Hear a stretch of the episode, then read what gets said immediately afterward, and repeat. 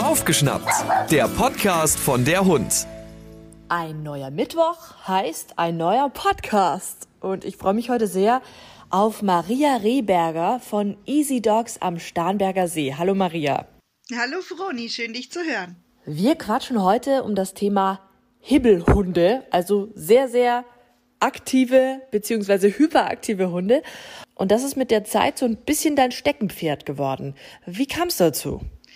Ja, das ist richtig. Also ähm, ich habe vor inzwischen fast zwölf Jahren einen Terrier-Mischling aus dem Tierschutz äh, bekommen. Die war damals noch sehr klein. Und ähm, ich habe damals noch so ganz großspurig gesagt, es ist mir egal, was es für ein Hund ist und was er für Baustellen mitbringt. Ich bin ja schließlich Hundetrainerin. Dass ähm, dann quasi ähm, die Ausgeburt der Hölle in meinem Haus landet, konnte ja keiner ahnen. Aber, ähm, und das ist eben das Gute, die hat so viele Dinge einfach mitgebracht und bei ihr war so viel anders und eben gerade dieses Hibbelthema.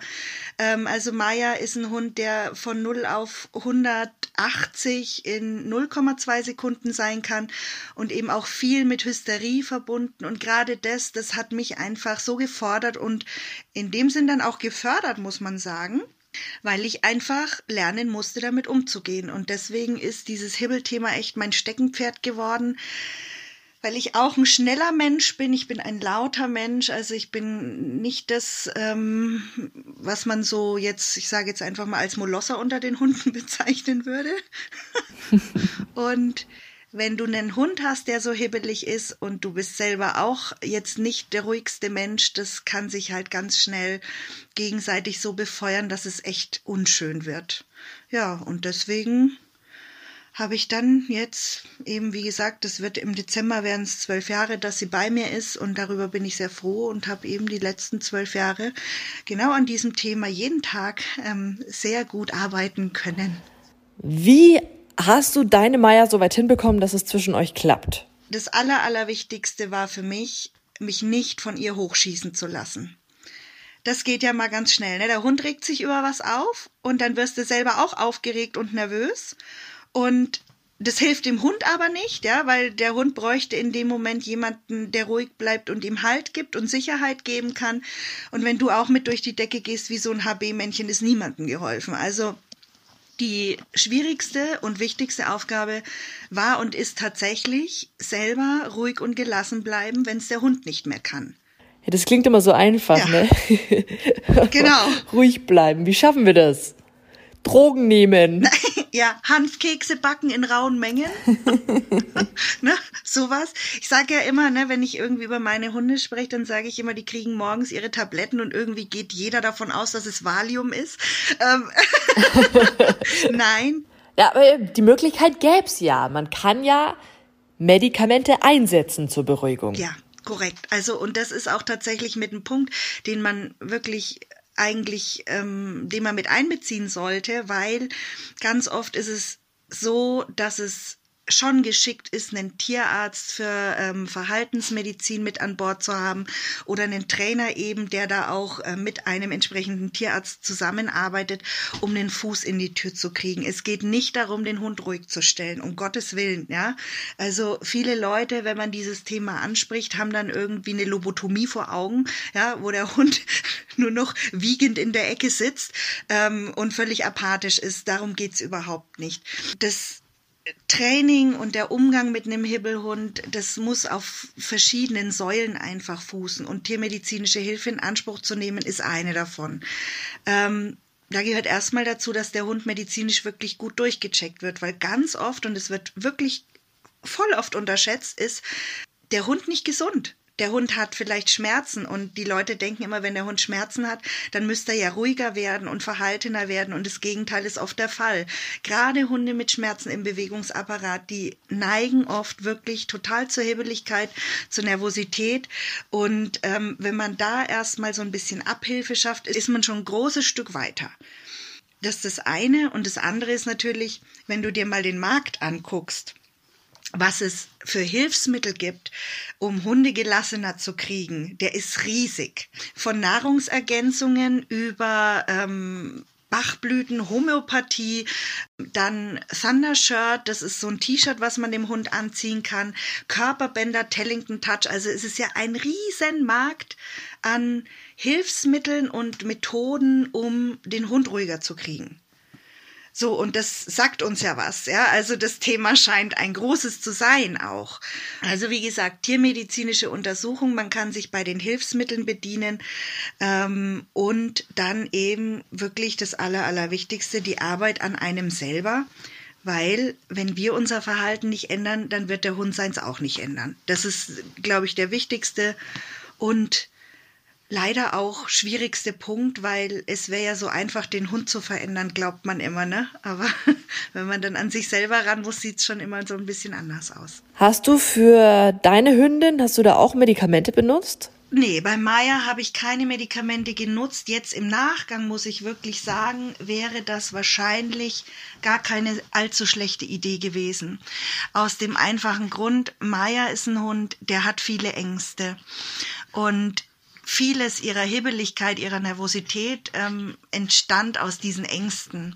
Und ich glaube tatsächlich jetzt so in der Rückschau eben, wenn ich dann einen Verhaltensmediziner damals dazugezogen hätte, wären wir deutlich schneller und besser vorwärts gekommen, als wir so ohne sind. Und dieses schneller und besser hat nichts damit zu tun, dass ich sage, ich hätte gerne weniger gelitten, sondern da geht's mir wirklich um den Hund und um Tierschutz. Weil ein Tier, das ständig unter Stress steht, das hat einfach eine deutlich verminderte Lebensqualität.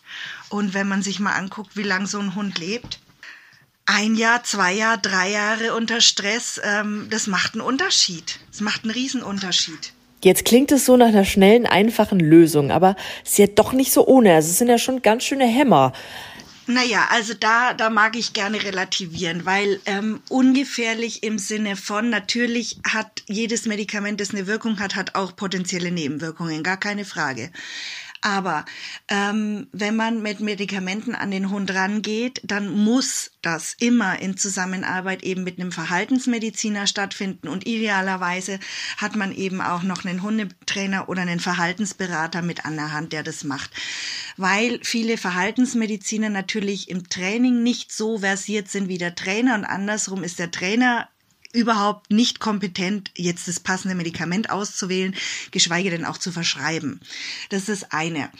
Ähm, so, und zum Thema Sicherheit. Ähm, diese Medikamente sind wirklich gut getestet. Das heißt, die haben eine sehr ähm, wie soll ich sagen, ähm, überschaubare Wirkung und man weiß ziemlich genau, worauf man sich einlässt. Und man gibt die ja auch nicht einfach so, sondern wenn dann, muss der Hund ja erstmal vorher tatsächlich wie bei allem anderen auch, ähm, gründlich untersucht werden, weil es gewisse Kontraindikationen einfach gibt, Medikamente zu benutzen. Ne? Also ähm, ein Sicherheitsthema sehe ich da so gar nicht. Und was man ja auch noch dazu sagen muss, das ist auch was, wo viele Leute Angst vor haben, dass der Hund davon abhängig wird der Hund kann nicht selber an den Medikamentenschrank. Ja, also das ja. ist was anderes, als wenn, wenn ein Mensch Medikamente nimmt, ja, der dann irgendwie davon abhängig wird und sich wirklich ähm, dann damit zudröhnt. Das ist beim Hund ja wirklich eine andere Kiste.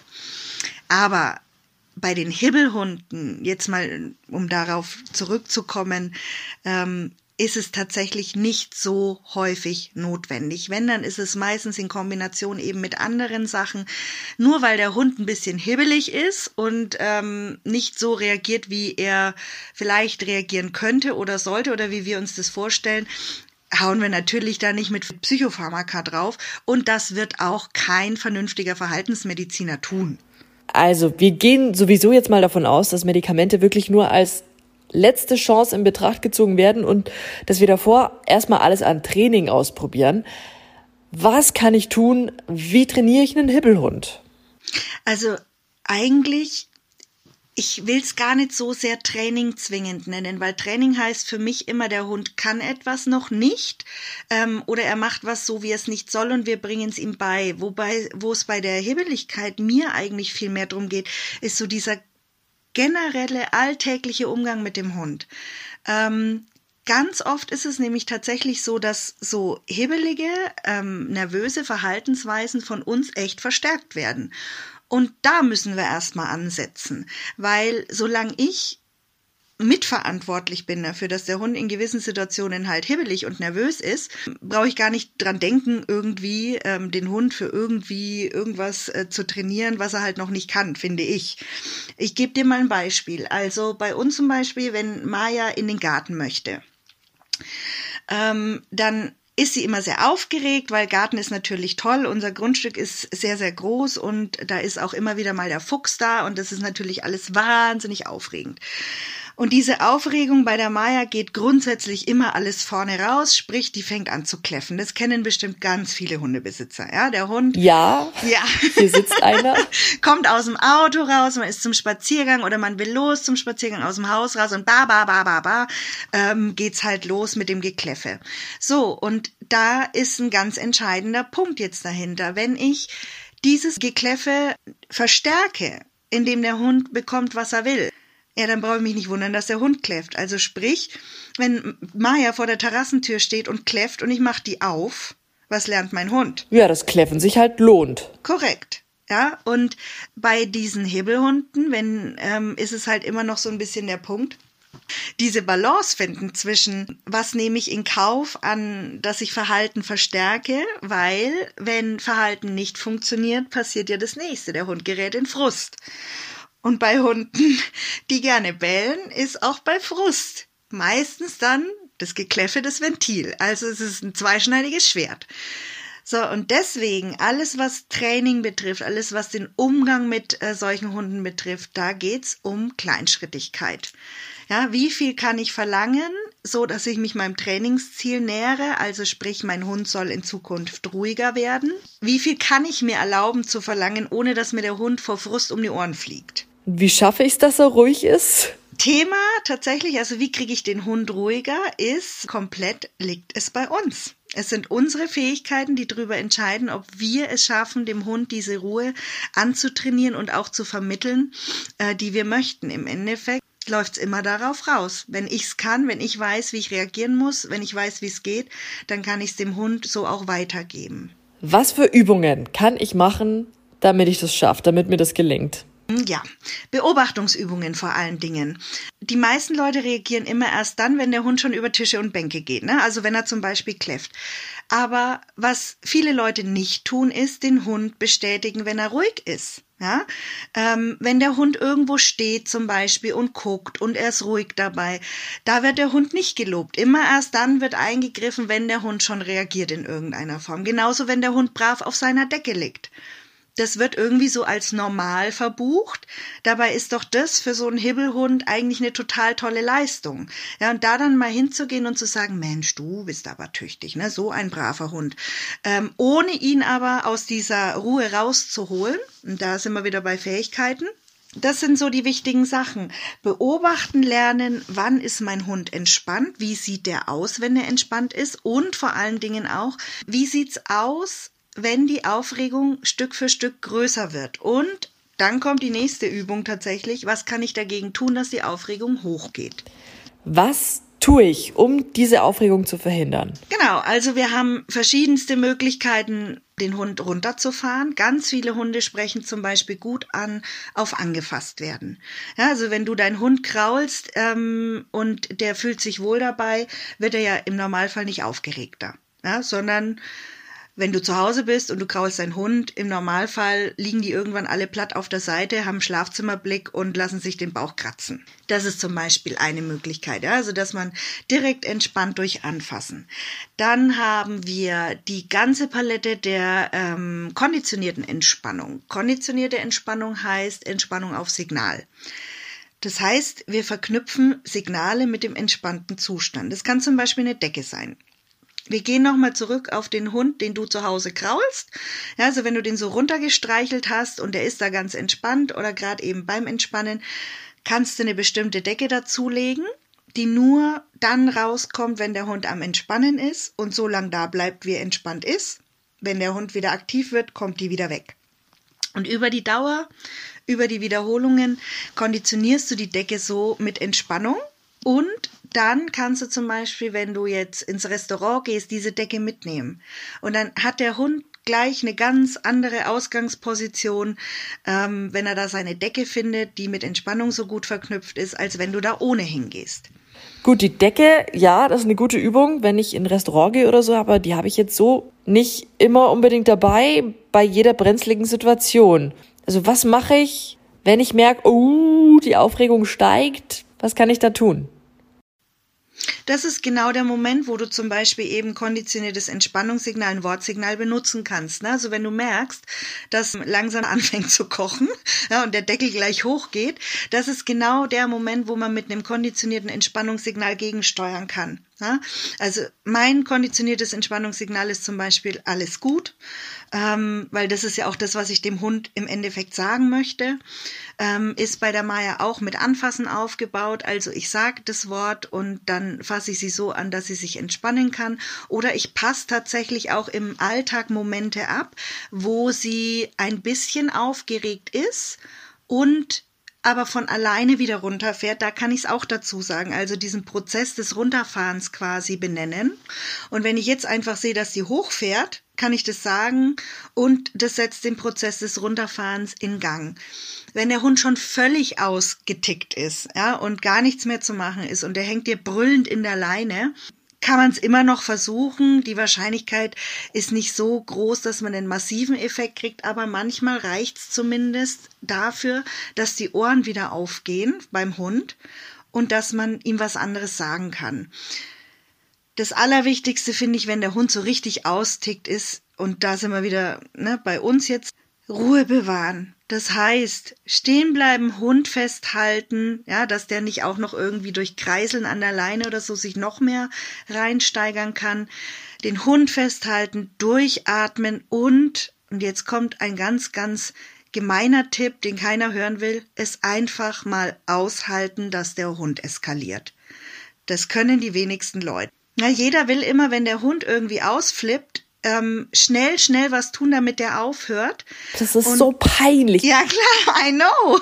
Wenn der Hund da steht und bellt und genau. man denkt sich einfach nur, sei jetzt bitte endlich ruhig. Genau, aber der Punkt ist, in dem Moment, wo ich in solchen Situationen, wo der Hund so außer sich ist, in blinden Aktionismus verfalle und ihn wegziehe oder wegzerre, ne, weil es mir so peinlich wird, vielleicht auch noch laut oder grob wird zum Hund, es bringt ja gar nichts. Es bringt nichts. Ja, der Hund regt sich nicht weniger auf und ich bringe auch noch Stress in die Situation. Das macht es für den Hund nicht besser. Also deswegen die erste Übung, die Kunden, die zu mir ins ähm, Seminar kommen, die erste Übung ist stehen bleiben, atmen, Hund festhalten. Ja?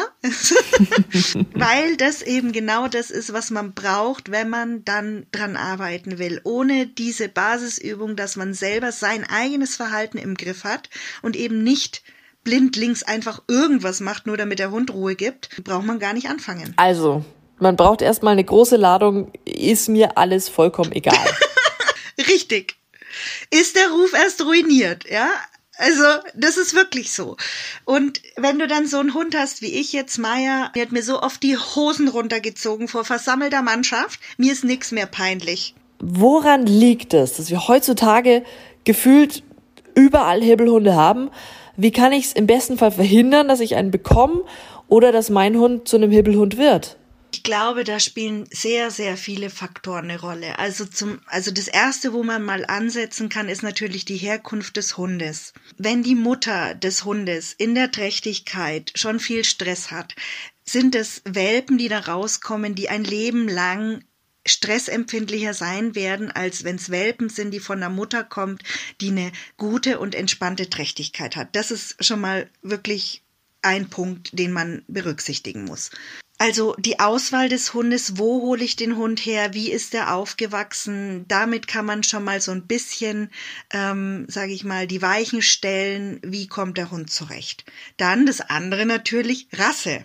Ja, also, oder Typ, also es muss ja gar kein Rassehund sein, sondern einfach der Typ des Hundes. Alles, was darauf selektiert wurde, schnell zu reagieren. Jagdhunde, Hütehunde, alles, was gearbeitet hat oder immer noch arbeiten soll, sind Hunde, die schneller auf 180 sind, als es Hunde sind, die nicht für sowas selektiert wurden. Ist ja auch irgendwo klar, ne? Ich meine, was willst du mit einem Border Collie, der vier Stunden überlegt, ob er jetzt mal das Schaf zurückholen soll? genau die Sachen, die eigentlich ähm, typspezifisch sind oder eben rassespezifisch sind, die da gewollt sind, sind dann die, die uns im Alltag wieder so ein bisschen einfach querschießen.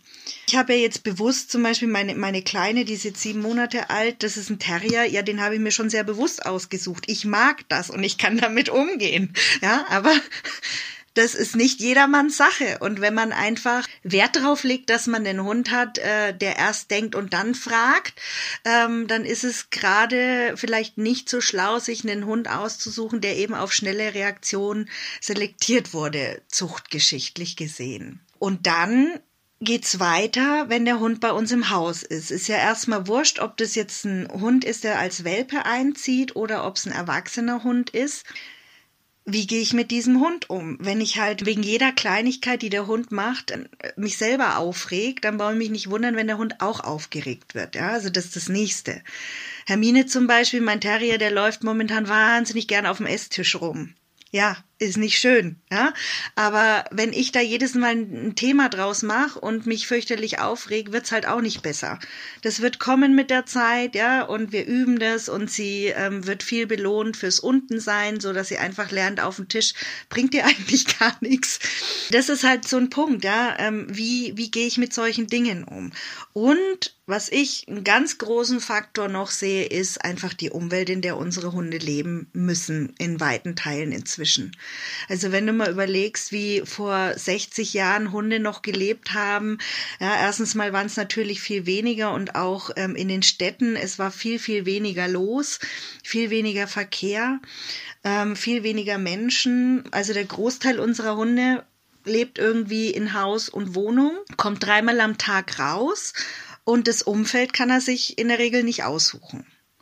Und wenn ich mir jetzt meine Hunde so anschaue, ich habe drei sehr unterschiedliche Hunde. Emma, meine älteste, die ist 16, die war immer der perfekte Stadthund. Also der hat es nie was ausgemacht. Wir haben ja jahrelang in Nürnberg ziemlich zentral gewohnt. Und die war von nix irgendwie beunruhigt, ne? Also Fahrräder, Kinder, die da schreien, Roller, Lastwägen, Müllabfuhr, halt diese ganz normale Stadtkulisse, das hat der Emma nie was ausgemacht. Mit Maya sah es anders aus. Ja, die war von diesen ganzen Dingen sehr gestresst. Und ja, wir haben das alles schön trainiert, aber ähm, wir kamen über einen gewissen Punkt einfach nicht raus. Beispiel Rollläden. Maya hat, wenn Rollläden runtergegangen sind, massiv ausgelöst. Ne? Also in die Leine springen und kläffen und springen und sich fürchterlich aufregen. Das haben wir so weit trainiert bekommen, dass sie drei Stück, die hintereinander runtergegangen sind, gut aushalten konnte und nur einmal so schwer geatmet hat. so, und beim vierten war es vorbei. Dann ist der Kastenteufel rausgehüpft und ähm, dann war Holland in Not. Ja, das ist ja auch so gern, dass der Stress sich einfach Stück für Stück aufstaut. Einer ist noch okay, der zweite vielleicht gerade noch und irgendwann ist das Stresslevel dann einfach zu hoch. Genau, dass der Hund halt einfach nicht mehr kann. Ja, also Impulskontrolle aufgebraucht und die Nerven sind dünn und dann eskaliert's halt. Da ist wirklich, also die, die Umgebung, wie, wie lebt der Hund und was kann ich ihm ermöglichen und auch Bedürfnisse stehen ja ja mit hinter, ja. Wenn das ein Hund ist, der zum Beispiel Angst hat vor anderen Hunden, dann ist das Bedürfnis nach Sicherheit ein sehr großes. Und wenn der Hund eben Angst hat vor Hunden und ich schleife den aber dreimal die Woche über die Hundewiese, dann kommt das alles in eine Schieflage, ja. Und wenn ich dann ihn, wie gesagt, über die Hundewiese schleife, also nicht zu Trainingszwecken dahin gehe und genau guck, wie geht's meinem Hund gerade und schafft er das, die Situation zu bewältigen, dann brauche ich mich ja im Endeffekt auch nicht wundern, dass der Hund irgendwann durch ist. Also mit Maya und den Rollläden umgezogen vor zwei Jahren eben hier raus an den Starnberger See. Und hier ist natürlich deutlich weniger. Ja, also nur mal so, damit man eine Hausnummer im Kopf hat, auf unserer Gassi-Runde damals in der Stadt, ich habe es mal überschlagen, hatte ich so ungefähr zweieinhalbtausend Rollläden, die jederzeit rauf und runter gehen konnten. Unberechenbar natürlich, ne? weil es meldet sich ja keiner vorher an und sagt, du, ich mache jetzt meinen mein Rollladen rauf oder runter So, und jetzt wohnen wir im Wald, also jetzt haben wir gar keine Rollläden mehr hier. Und das Erstaunliche eben, oder eigentlich nicht Erstaunliche, das ähm, ist, dass der Hund jetzt, wenn wir in der Stadt sind, Rollläden einfach so wegsteckt und auch den vierten und fünften noch. Einfach deswegen, weil die Grundstresslast viel, viel niedriger ist. Und das macht schon was aus. Also ich sehe viele Hunde tatsächlich, die einfach für das Leben in der Stadt wirklich nicht gut geeignet sind und ähm, mit denen man auch über einen gewissen Grad an Training einfach wird man nicht rauskommen, weil einfach die Bedingungen für den Hund so schlecht sind, ähm, dass es nichts werden kann. Also, Fazit. Ruhig bleiben, aushalten lernen und nicht darauf achten, was andere denken.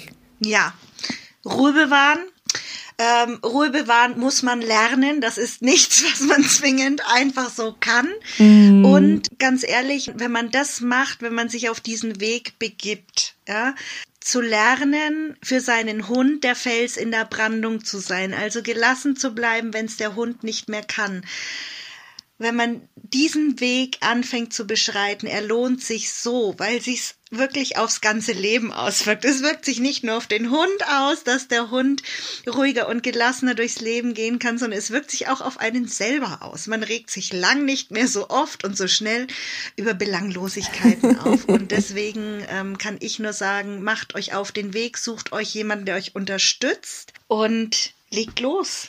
Es lohnt sich auf jeden Fall. Super, vielen herzlichen Dank, Maria Rehberger von Easy Dogs am Starnberger See. Dankeschön. Danke, Froni. Hör mal wieder rein. Das war Baufgeschnappt, der Podcast von der Hund.